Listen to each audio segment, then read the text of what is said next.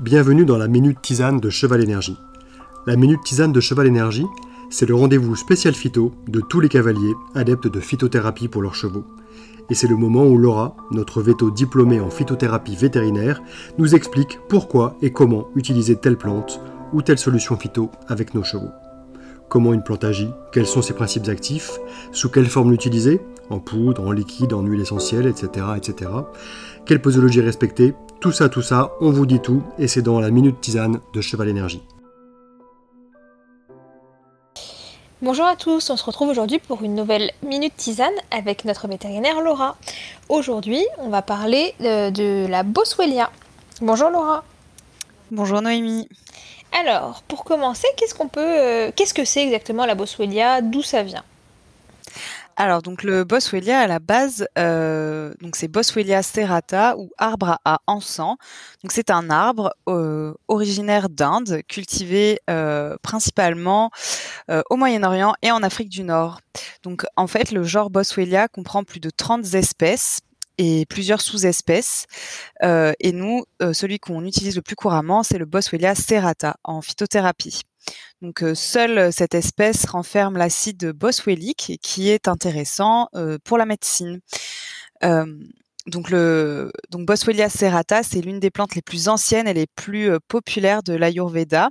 Euh, c'est un véritable remède traditionnel de la médecine ayurvédique et euh, elle est aujourd'hui encore largement utilisée en Inde pour traiter diverses affections inflammatoires, notamment les douleurs, les douleurs, les rhumatismes, les maladies de peau, l'inflammation des voies digestives et du système respiratoire. Ok, et c'est vrai que c'est une plante dont on entend de plus en plus parler, mais qu'on connaissait encore très peu il y a encore quelques années. Euh, donc c'est intéressant d'en savoir plus. Et du coup, au sein de, de la Boswellia, ou le Boswellia du coup, euh, on va plutôt oui. utiliser euh, quelle partie? Est-ce que c'est plutôt les plantes, les racines, les feuilles? Alors, donc euh, pour, euh, donc pour le Boswellia, ce qui va nous intéresser, c'est la résine qui est produite euh, par l'arbre. Euh, elle est récoltée donc en été et en automne et elle peut être trouvée ensuite sous forme d'encens ou d'extrait. Et donc, elle est utilisée pour ses propriétés anti-inflammatoires, mais aussi antiseptiques, et donc surtout par les médecins ayurvédiques. Et du coup, comment ça se passe si j'ai envie de m'acheter un petit Boswellia Est-ce que je pourrais en avoir un à la maison et, récolter la résine moi-même pour faire ma petite décoction?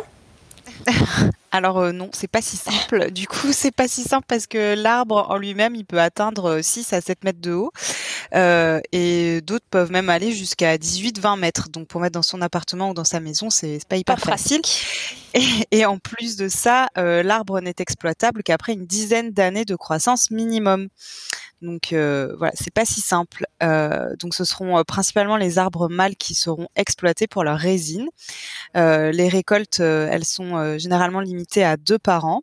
Donc on, on, recueille dans ces cas-là les sécrétions de résine par incision dans, au niveau du tronc euh, ou alors euh, dans les branches euh, pendant 15 jours. Ensuite, les sécrétions sont mises à sécher pendant trois mois. Elles sont ensuite triées selon divers critères, donc la qualité, la couleur, l'odeur, et en fonction de la forme et de la taille des cristaux.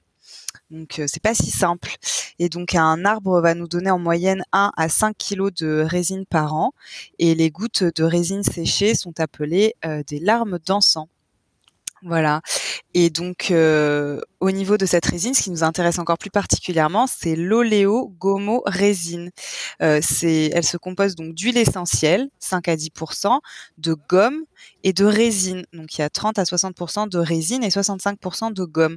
Et donc, la, la fraction de gomme, euh, c'est principalement de l'arabinose, du xylose et du galactose. Donc, en fait, la euh, la, la, la, résine, c'est ce qui va euh, composer principalement l'encens indien.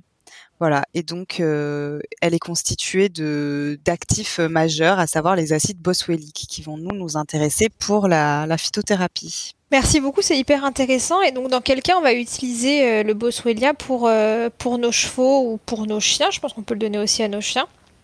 Oui, alors euh, oui, la phytothérapie c'est un peu plus développé pour les chevaux, mais effectivement on peut l'utiliser sur les chiens. Donc euh, ça va surtout être utilisé dans notre cas pour le soutien euh, articulaire, pour soulager les douleurs liées à l'arthrose, les boiteries, les raideurs.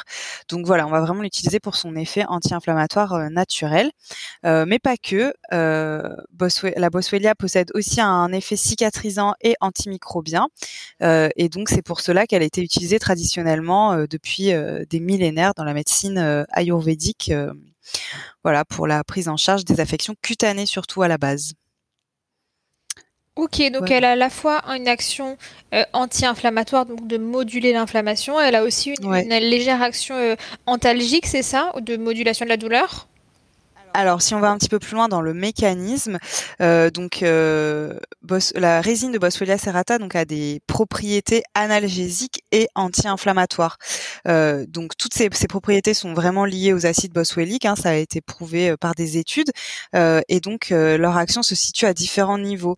Donc il y a des inhibitions d'enzymes pro-inflammatoires et l'inhibition de de réactions inflammatoires et euh, également d'une enzyme responsable de la dégradation du collagène, euh, des protéoglycanes et de l'élastine, donc qui va de ce fait induire euh, l'enzyme va induire la dégradation du cartilage et donc l'acide boswellique va venir inhiber cette enzyme.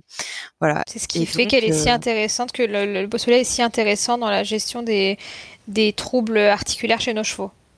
Voilà, exactement. Dans une moindre mesure également euh, dans les états inflammatoires euh, digestifs, mais c'est moins développé. Et effectivement, surtout au niveau locomoteur, euh, arthrose, voilà, douleur articulaire.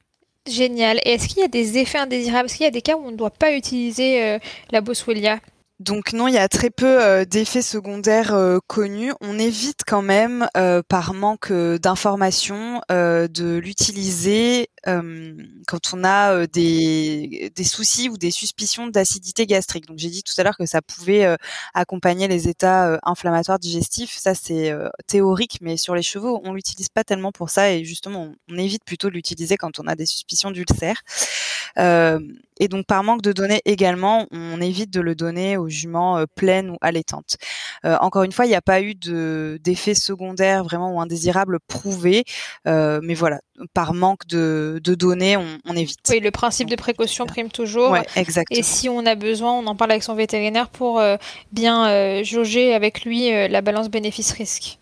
Exactement, voilà. Génial. Et dans quel cas du coup, parce que c'est quand même des propriétés qui sont assez similaires euh, à d'autres plantes et notamment à l'arpagophytum, on dit souvent que c'est des, des, des, plantes qui sont euh, assez euh, similaires bah, ouais, dans leur mode d'utilisation. Dans quel cas on préférera le boswellia plutôt que l'arpago? Euh, alors le, les effets euh, anti-inflammatoires de l'arpagophytum euh, sont assez importants pour qu'il ait été classé parmi les substances dopantes par la Fédération internationale d'équitation, la FEI.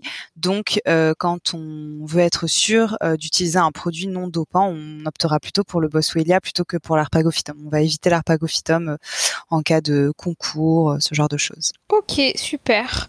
Voilà. Merci beaucoup Laura pour toutes ces informations.